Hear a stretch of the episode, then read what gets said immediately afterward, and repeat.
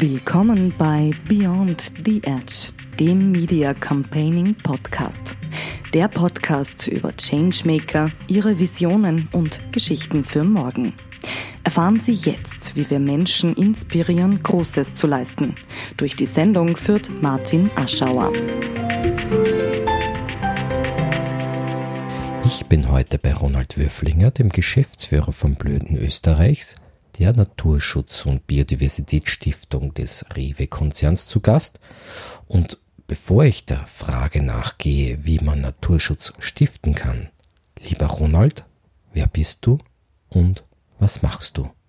Ja, hallo Martin, äh, danke für die Einladung. Äh, schön, dass ich da ein, ein bisschen Platz bekomme bei deinem neuen Podcast. Ähm, ja, ich bin der, bin der Ronald, ähm, bin 43 Jahre alt, demnächst Geburtstag und setze mich seit knapp 20 Jahren zum Teil ehrenamtlich, zum Teil hauptberuflich für Biodiversität, Naturschutz, äh, Klimaschutz ein und äh, seit knapp sieben Jahren darf ich das hauptberuflich für die Rewe Stiftung Glühnes Österreich tun. Spannend. Aber wie kann ich mir das jetzt vorstellen? Wie funktioniert Naturschutz stiften? Ja, das Schöne ist, dass äh, unsere Stiftung gestiftet wurde von der Rewe International mit Sitz in Österreich, gemeinsam mit BirdLife Österreich, ist eine der äh, renommiertesten Naturschutzorganisationen und Vogelschutzorganisationen, die wir in Österreich haben. Die gemeinsam haben sich zum Ziel gesetzt, äh, finanziert von der Rewe, mit der Rewe, gemeinsam mit BirdLife einen Beitrag für Biodiversität und Naturschutz in Österreich zu leisten. Und das Instrument, äh, der Motor dafür ist äh, die gemeinnützige Privatstiftung, wo auch wirklich BirdLife im, im Vorstand auch vertreten ist, gemeinsam mit anderen unabhängigen Personen. Wenn man sich das Logo anschaut, dann sieht man einen Schmetterling als Leittier der Stiftung. Aber wieso ist der Schmetterling das Wappentier geworden? BirdLife Österreich war sehr, sehr wichtig, dass äh, die, die Rewe Stiftung einen Beitrag für Naturschutz im, im Kulturlandschaft, vor allem im Agrarbereich schafft, weil selbstreflektiert weiß man, dass Lebensmittelproduktion auch in Österreich intensiv ist ähm, auch zum Teil äh, Probleme schafft für die Artenvielfalt und auch für die für die Vogelvielfalt und äh, der Schmetterling ist ja ein Symbol für die für die Wiesenlandschaft in Österreich, für die Blumenlandschaft, äh, die die einfach stark bedroht ist und deswegen nona sieht man auch den den Schmetterling im Logo und nicht nicht einen Vogel, weil das ist das Haustier, der Wappentier der Vogelschutzorganisation BirdLife.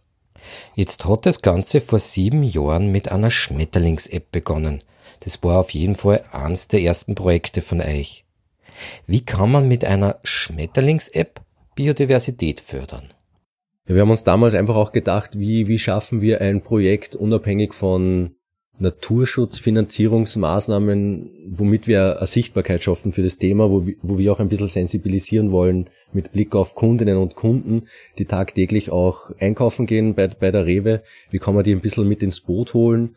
Also die, die Schmetterlings-App, die wir dann schönerweise mit der, der Organisation Global 2000 gemeinsam äh, äh, zum Leben erweckt haben, hat den Sinn zu mobilisieren, zu sensibilisieren und auch wirklich herzuzeigen, was bedeutet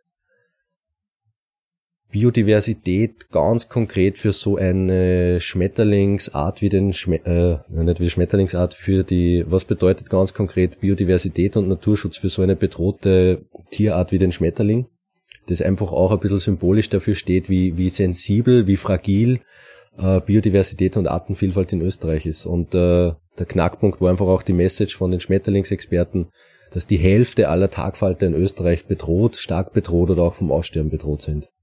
Jetzt ist es so, dass unglaubliche 100 Quadratmeter pro Minuten an Fläche in Österreich verloren gehen. Und damit natürlich auch wertvollste Biodiversität minütlich verloren geht. Bei so viel Schatten kann man da mit Geld wirklich Naturschutz stiften? Wie kann man da was ausrichten als eine Stiftung für Naturschutz? Also aus meiner persönlichen Bewertung habe ich von Anfang an das sehr ehrlich empfunden seitens der Rewe mit BirdLife sozusagen eine Stiftung ins Leben zu rufen, um auch da kritisch sich selbst zu hinterfragen. Ähm, Bodenversiegelung, Intensivierung der Landwirtschaft, Intensivierung der Lebensmittelproduktion. Ja, was kann da ein, ein großes Unternehmen tun?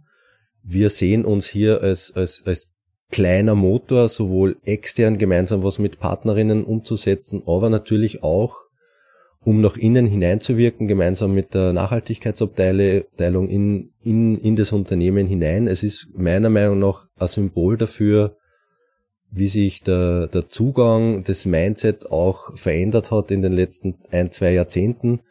Ähm, und, und ich sehe blühendes Österreich ist ein, ein bisschen ein, ein, ein Beispiel dafür, dass man schon auch äh, Bewusstsein schaffen kann, in erster Linie mal intern, um dann auch extern ein, ein, ein, ein Projekt oder auch eine Aktivität anzustoßen.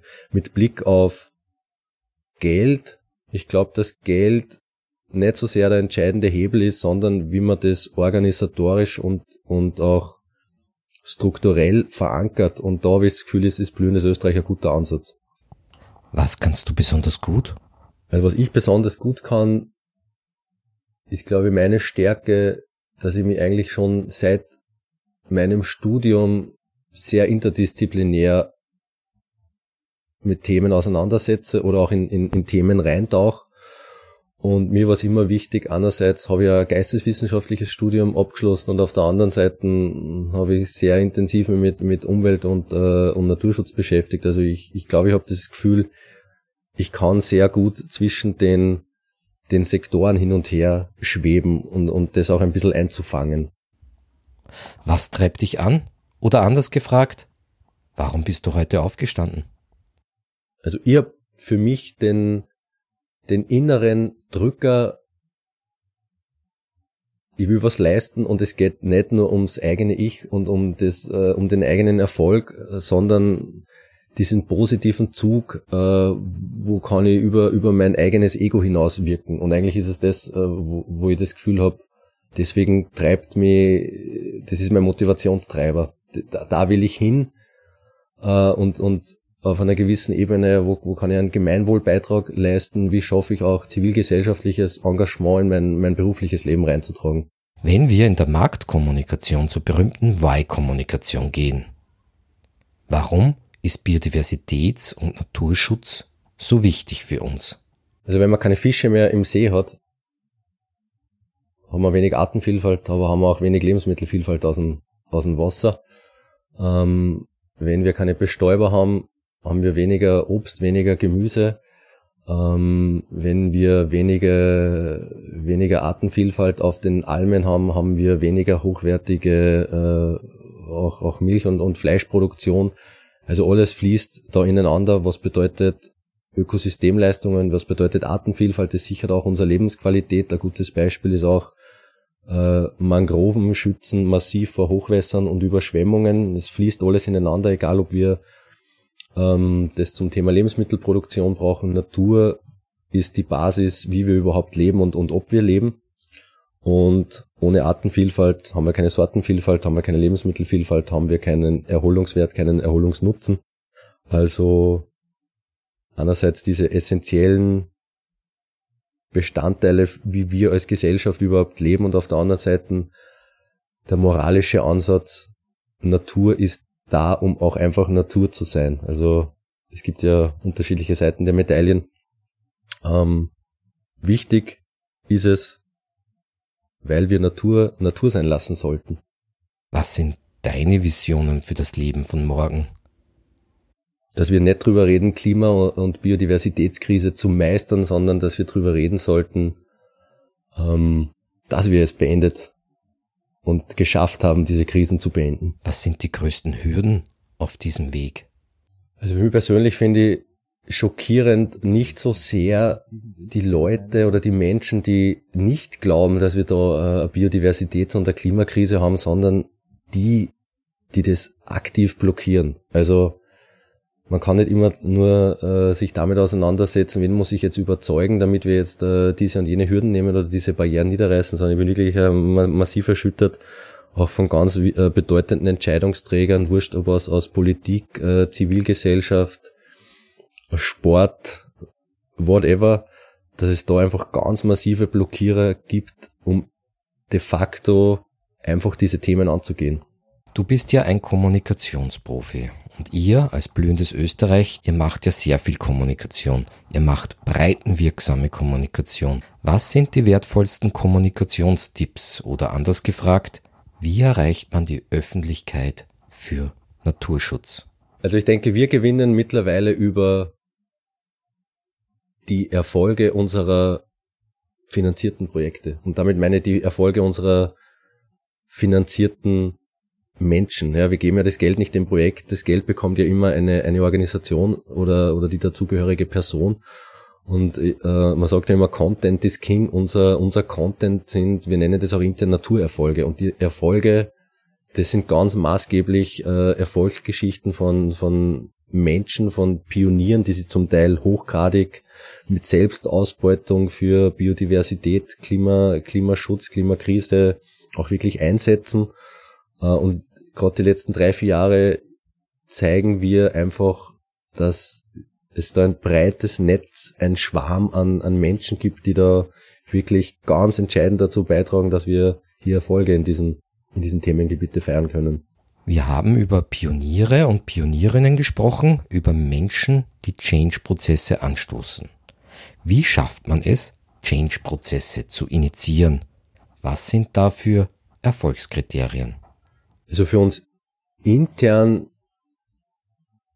haben wir schon den Zugang auch äh, diese Integrität der, der Personen. Ja, es geht nicht nur um die Darstellung des Projekts, sondern wie kann man ein bisschen rausfiltern, wie, wie setzt man sich als Mensch, als Person neben seinen Aktivitäten auch, auch für diese Themen ein. Dieses Herausfiltern bedeutet ja nicht nur, wir bewerten ein Projekt A und, und, und that's it, sondern da hängt ja ganz entscheidend auch, auch der Mensch zusammen und, und mit welchen anderen Personen und Menschen arbeitet er zusammen, wie, wie wirkt man in der Gruppe. Und ich glaube, das Schönste, was wir da auch feststellen können, egal ob das äh, ein Lehrling ist in, in, in der, in der Rewe-Zentrale oder aus einer großen Naturschutzorganisation heraus, ein wirklichen Change passiert ja nur dann in, in, in Kollaboration und in Kooperation. Und das, das haben wir auch schön äh, feststellen können die letzten Jahre. Also wir sehen das ja auch. Also ein Change bedeutet immer in Wirkung mit anderen, in Kooperation mit anderen. Und, und so versuchen wir auch ein bisschen unsere Projekte einzuordnen und, und äh, zu bewerten. Damit sind wir bei einem anderen spannenden Change-Projekt von euch. Was ist eure Mission hinter dem Projekt Changemaker Nature? Ja, wir haben da als blühendes Österreich wirklich dieses äh, Thema aufgenommen, was bedeutet Jugend, jugendliches Engagement, Einsatz von jungen Menschen für Nachhaltigkeit, für entscheidende Diskussionen und Aktivitäten zu Umwelt, zu Klima, zu Biodiversität. Und die Fridays for Futures äh, Bewegung hat, hat uns schon auch intern und auch mich besonders animiert, wo können wir da einen Beitrag dazu leisten, um Jugendlichen Geld auch in die Hand zu geben, in die Verantwortung einzubeziehen, um sie auch konkret zu motivieren, äh, Aktivitäten umzusetzen. Also wir wollen mit, äh, mit dem mit unserem Programm Changemaker, Hashtag Nature, Jugendorganisationen und Jugendliche ganz konkret mit Anglizismen ja, empowern, enablen, ihre eigenen Projektideen zu entwickeln und auch wirklich umzusetzen. Und wir begleiten damit diese, diese Projekte und was mir ganz wichtig war, wir haben auch dazu eine Jury aufgebaut, dass nur junge Menschen darüber entscheiden, was die jungen Menschen, was die Jugendlichen selbst umsetzen dürfen. Euch sind Naturerlebnisse ganz, ganz wichtig. Wie kann man sich das vorstellen? Warum sind Naturerlebnisse für euch so zentral? Ein großes Schlagwort, was man ja sehr oft hört äh, in den letzten ein, zwei Jahrzehnten, ist ja einerseits diese Entfremdung unserer urbanisierten Gesellschaft von Natur und Umwelt, zugleich die, der unglaubliche Rückgang der landwirtschaftlichen Betriebe, das das sozusagen auch noch einmal äh, beschleunigt.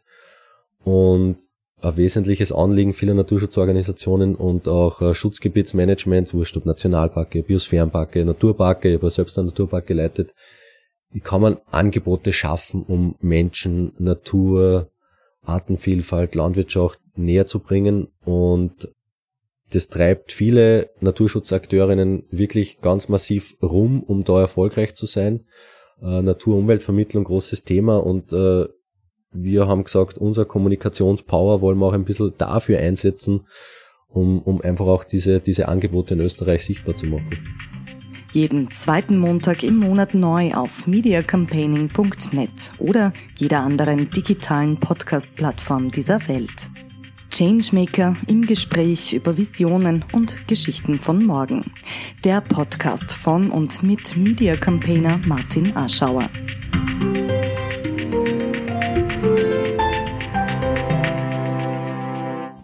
Bauchladen, wie ich das bezeichne, der reicht von Moorschützen bis hin zu Lehrgutspenden für die Seeadler. Doch wie wählt ihr eure Projekte aus? Im Naturschutzbereich fokussieren wir sehr stark auch mit, äh, mit Beratung und Begleitung von BirdLife. Da wollen wir eine Wirkung haben auf Ökosysteme, Biotope, die wirklich von, die wirklich bedroht sind. Also wir wollen da einen Beitrag leisten zu Schutz und Erhalt von den hochwertigsten äh, Lebensräumen für Biodiversität in Österreich. Deswegen auch, ja, warum unterstützen wir Moorschutzprojekte, Vogelschutzprojekte auf Moorflächen, weil das die hochgradig bedrohtesten äh, Biotopflächen in Österreich sind. Die zweite Geschichte mit Leergutspenden, das ist unser Ansatz. Wir kommen aus einem der größten Lebensmittelhändler. Wir, wir haben Zugang quasi zu über einer Million Menschen, die tagtäglich durch diese Lebensmittelgeschäfte gehen und wie kann man da auch noch in diese Geschäfte reinbringen, was bedeutet Biodiversität und, uh, und Naturschutz. Und das Leergutspenden war auch so ein Angebot, einfach den Kundinnen zu zeigen, wie kann man regionalen Naturschutzverein wirklich sichtbar machen und wie kann man auch einladen, äh, den Verein zu unterstützen und es kommen zigtausende Euro zusammen. Also es zeigt auch, man kann, ein Unternehmen kann seine positive Kraft auch dafür einsetzen, um für Biodiversität einen Beitrag zu leisten. Worauf bist du stolz? Dass wir mit Blühendes Österreich die, die letzten sieben Jahre quasi von Null heraus, denke ich, sehr schön erarbeitet haben, dass auch eine privatwirtschaftliche Initiative wirklich was bewegen kann, was einen Wert hat und vielleicht auch einen, einen, einen längerfristigen Wirkungserfolg und stolz bin ich auch drauf, dass wir eben von der Europäischen Kommission als erster österreichischer äh, Akteur überhaupt den Natura 2000 Award gewonnen haben, weil das zeigt da sehr, sehr gut, dass wir da seriös nachweisen haben können, dass wir wirklich einen positiven Beitrag zu, zu Biodiversität äh, in Schutzgebieten in Österreich leisten. Biodiversität und Naturschutz hat ja auch sehr viel mit Klimaschutz zu tun. Du hast eine Klimaschutzmodellregion in der Thermenlinie von Brunn am Gebirge bis Bad Füßlau initiiert. Nun, was passiert da und wie kann man sich diese Veränderungsprozesse dann vor Ort vorstellen? Also wenn ich aus dem Büro rausgehe, dann hört ja für mich irgendwie das Thema, das Thema nicht auf oder, oder auch die Leidenschaft. Die, die Modellregion äh, Thermenlinie, da stehen wir ja am Start, das ist quasi auch ein, ein, ein Nuller-Zeitpunkt. Ähm, da sind jetzt mal sieben Gemeinden mit dabei. Wir wollen da loslegen. Wir haben einen Projektantrag entwickelt, der liegt jetzt beim Klima- und Energiefonds äh, Österreichs. Äh, die Genehmigung ist noch nicht da. Mir, mir war es ein großes Anliegen, da einfach in dieser, in einer der wohlhabendsten Regionen der Welt die da keine regionale äh, Zusammenarbeitsstruktur haben, dass wir da einfach mal gemeinsam loslegen, gemeindeübergreifend.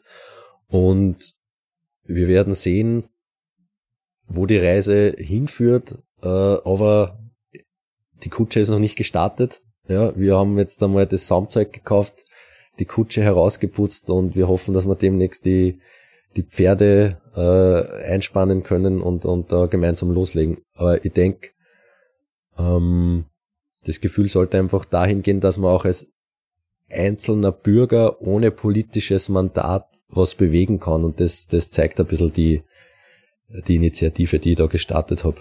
Wie kam es zur Idee der Klimaschutzmodellregion?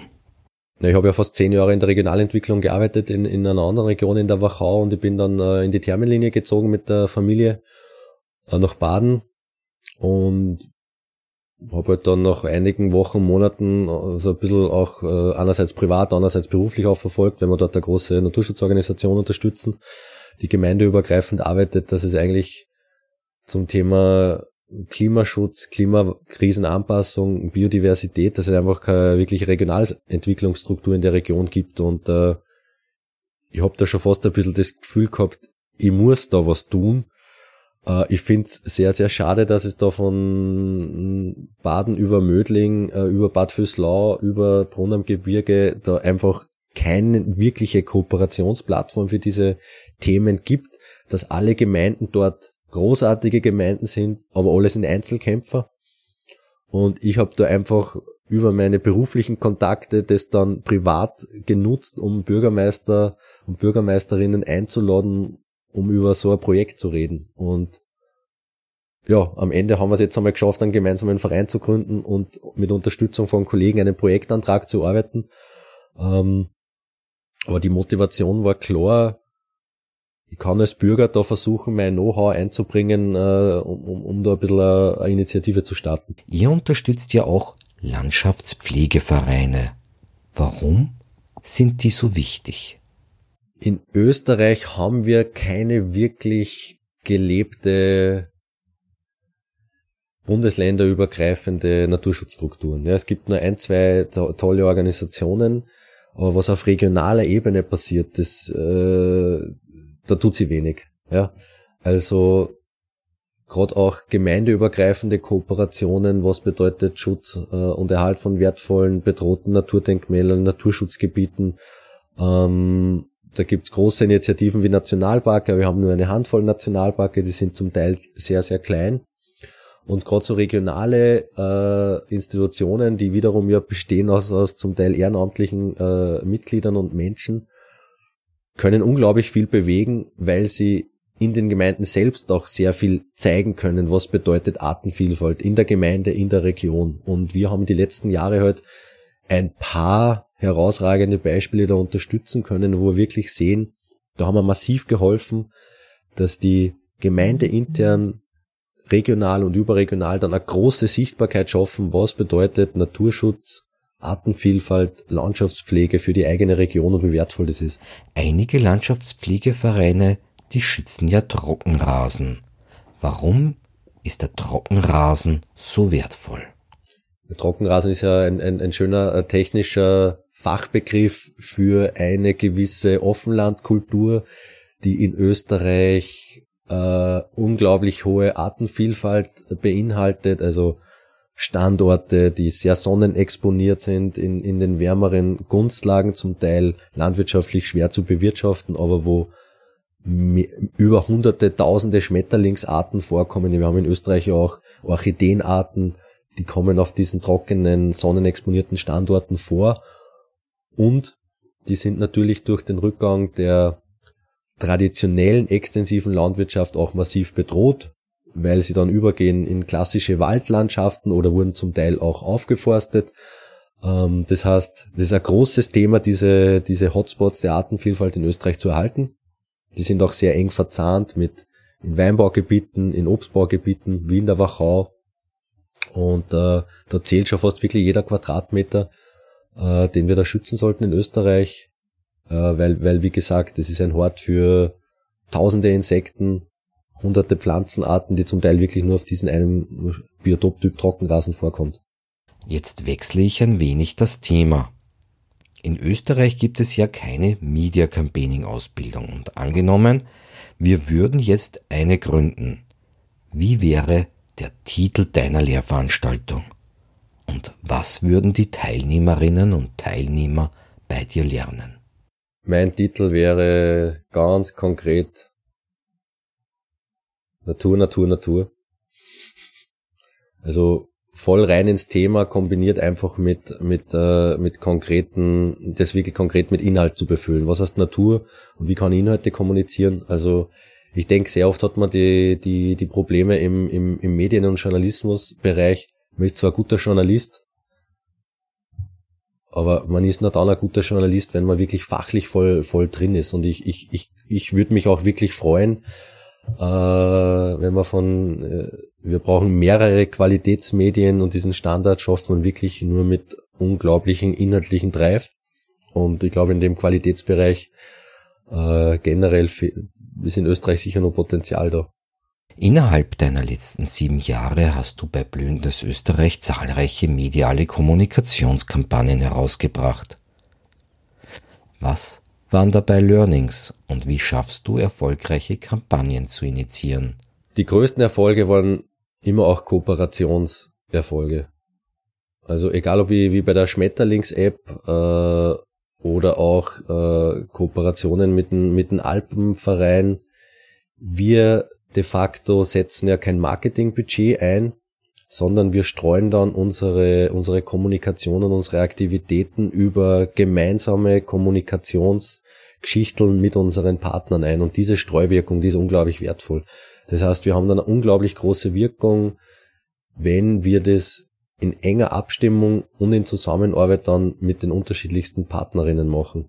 Also das heißt, gerade auch im, im, im Campaigning-Bereich sehen wir, da wo wir mehrere Schleifen ziehen, um das intensiv mit den Partnerinnen durchzu, durchzu äh, und dann wirklich auf Augenhöhe auszuarbeiten, dann ist es ja wirklich erfolgreich.